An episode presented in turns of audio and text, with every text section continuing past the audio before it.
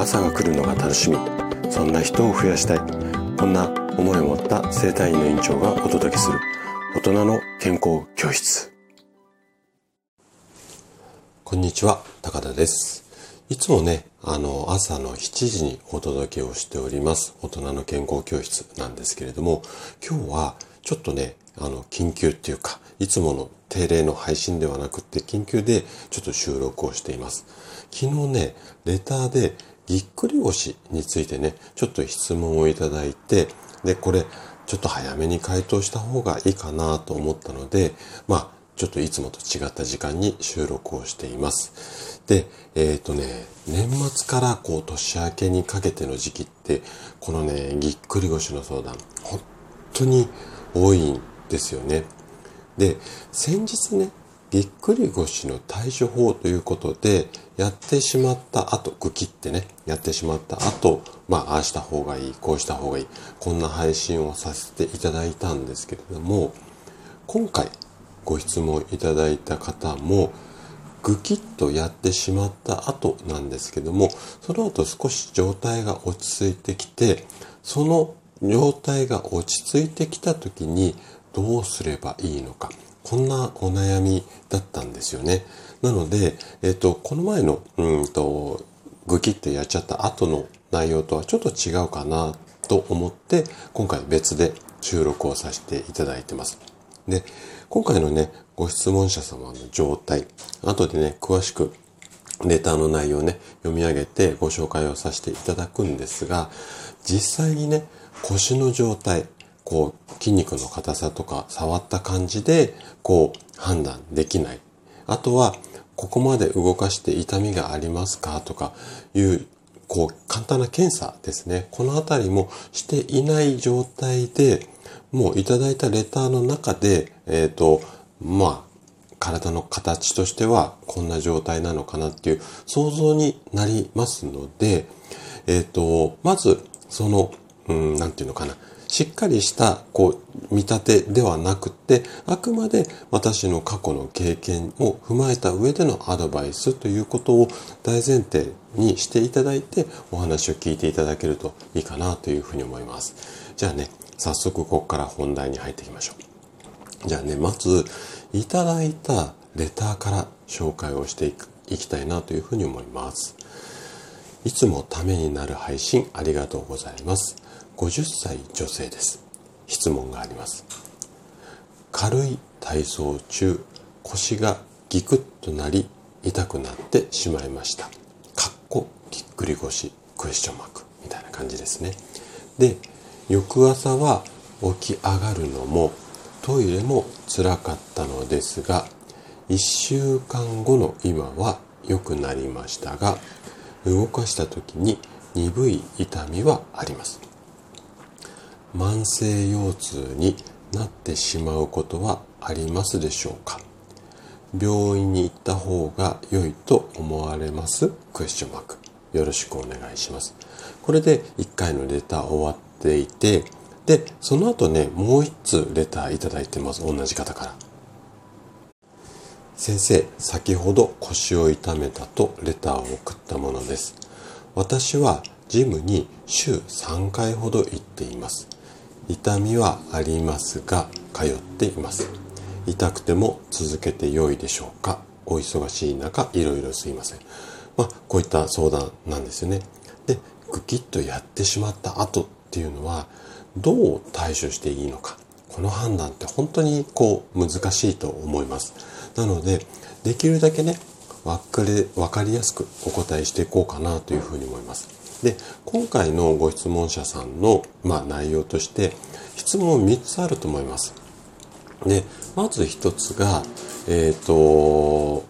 慢性腰痛になってしまうか、ここの不安と、あと病院に行っていいかっていうところですね。この2つ。あと最後に1つ、このまま運動していいのか。まあ、こんなところですね。で、これを、えっと、それぞれ1個ずつっていうか、まずね、えっと、慢性腰痛になっちゃうかっていうところと、病院に行った方がいいのか。ここはちょっと内容的にね、あの、近しいところがあるので、一つの質問として。あともう一つ、あの、運動続けていいか。この2つの大きな、こう、話の枠っていうのかな。質問についてお答えしていこうかなというふうに思います。じゃあね、まず、慢性腰痛と病院について、あの、お話をしていくんですが、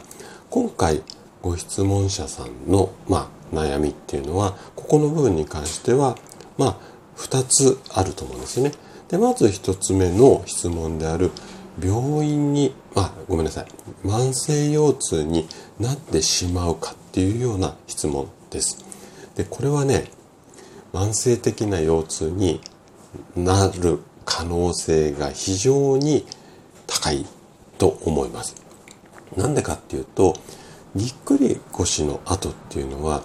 とにかくね、こう、グキってやっちゃった後、痛みが強いので、この痛みをなんとか1秒でも早く楽にしたい。このような治療法っていうのかな、対処法っていうのかな、これがとにかく優先されます。もうこれは心理的にもしょうがないと思うんですね。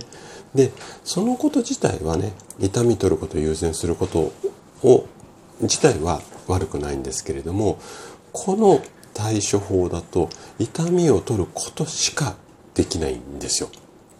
ちょっとまだろっこしい方になっちゃって申し訳ないんですが、で、何が言いたいかっていうと、痛みは取れたとしても、なんで痛くなってしまったのか。この原因にアプローチできていないので、なので再発しやすい状態になってしまう。こんな理由なんですよね。で、今回の場合で言うと、もうね、すでに筋肉が硬い状態、もうギッてやるこう予備軍みたいな状態で、たまたま軽いその体操がきっかけでグキッてやってしまった。こんな流れだと思うんですよ。なので、症状を収めた後、うん、楽になった後は、日常生活の中でじゃあここまで腰が硬くなってしまう原因ここにアプローチしていくことをやっていかないとやっぱり慢性的になってまたブキってやる可能性が非常に高いですね。で、じゃあその原因って何かっていうと、例えば姿勢だったりストレス、あとは運動不足、睡眠不足、栄養とかいろいろ原因あるんですけれども、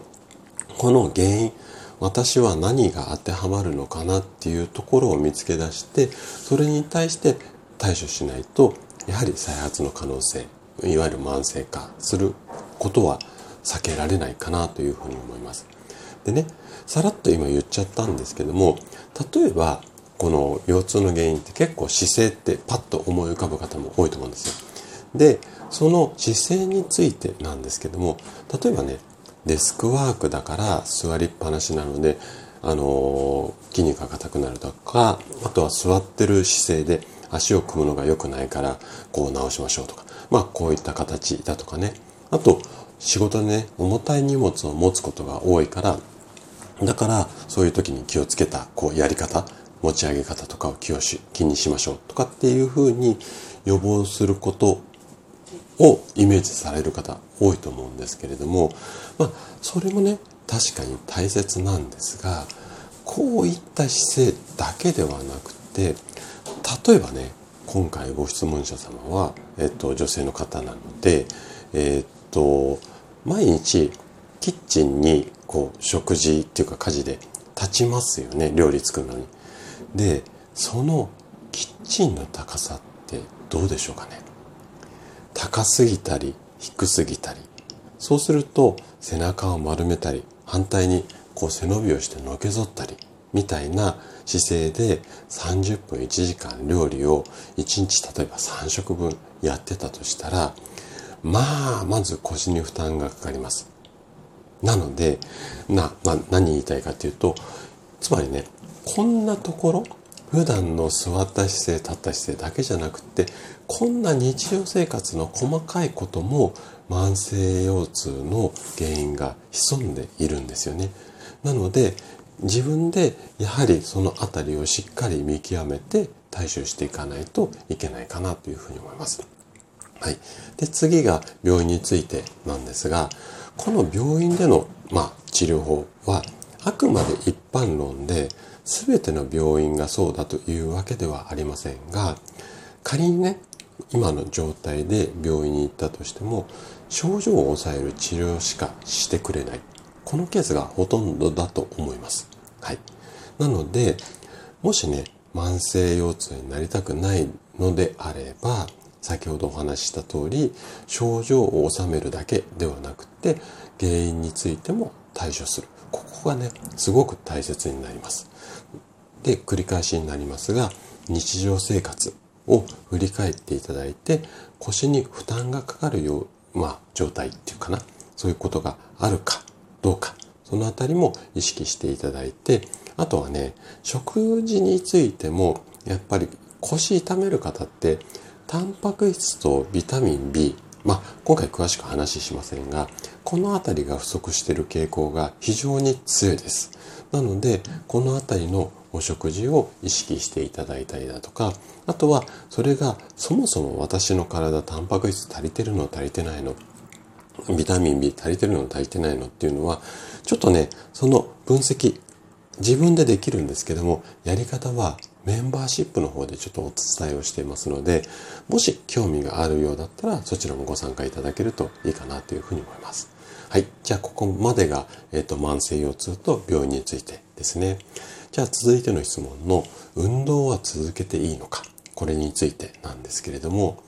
でね週3回ジム行ってるがその運動は続けていいのか？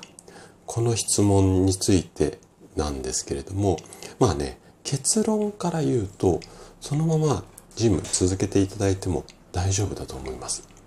ただし注意しなければいけないのはいつもと同じメニューをこなそうとしないでください。どういうことかっていうと、例えばね、腰に負担になるような、まあ、筋トレ、トレーニングみたいなものだとか、あとはね、走ったり、ジャンプしたりっていうのも、結構その衝撃、あの、ただ走る、あの、こう走る機会とかありますよね。あの上をどんどんどんどん走ってるだけでも、その衝撃がね、腰に負担がかかる場合あります。なので、いつもと同じメニューではなくて、ちょっと軽め、腰の状態に合わせて無理ない範囲で行うようにしてください。で、筋トレなんかもね、もし、あのー、今までと同じメニューどうしてもやりたいっていうようであれば、一つのこう、なんていうのかな。例えばスクワットとかバーベル上げるとかいろいろあると思うんですけども、そういうのも10回1セットだったものを5回1セットにするとか、ちょっとね、回数を半分とか3分の1とかに、まあしながら、様子見ながらやっていくっていうことがポイントかなというふうに思います。で、運動の後は、ゆっくりお風呂に入って、体を温めて、血の流れを良くするようにしてください。で、こういったことを続けながら、もう日常生活できているみたいなので、まあね、あのー、ゆっくりケアしながら積極的に動かしていくと、おそらくね、50歳というご年齢なので、まあ、2、3週間、長くても1ヶ月、1ヶ月半ぐらいで、だいぶ楽になると思います。なので、体の様子に合わせてね、運動を楽しめるよう、あの、楽しむようにしてください。で、最後ね、ここもちょっと大切なポイントになるんですが、マインド、気持ちについてです。で、今動けているのであれば、もうね、あんまり心配しないで、ゆっくり動かして大丈夫です。ただし、ゆっくり動かすっていうことが重要です。で、心配しすぎると、こう体に力が入っちゃうんですよね。で、その状態で動かしてしまうと、やっぱりグキってなりやすくなりますし、そもそも大丈夫かな大丈夫かなって心配してること自体がストレスになって腰の筋肉を硬くしてしまいます。なので、繰り返しになりますけども、ゆっくり動かすことを心がけていれば、まあね、ほぼ大丈夫な状態だと思いますので、体の声に耳を傾けながら、ゆっくり生活してください。はい。ということで、今日も最後まで聞いていただきありがとうございました。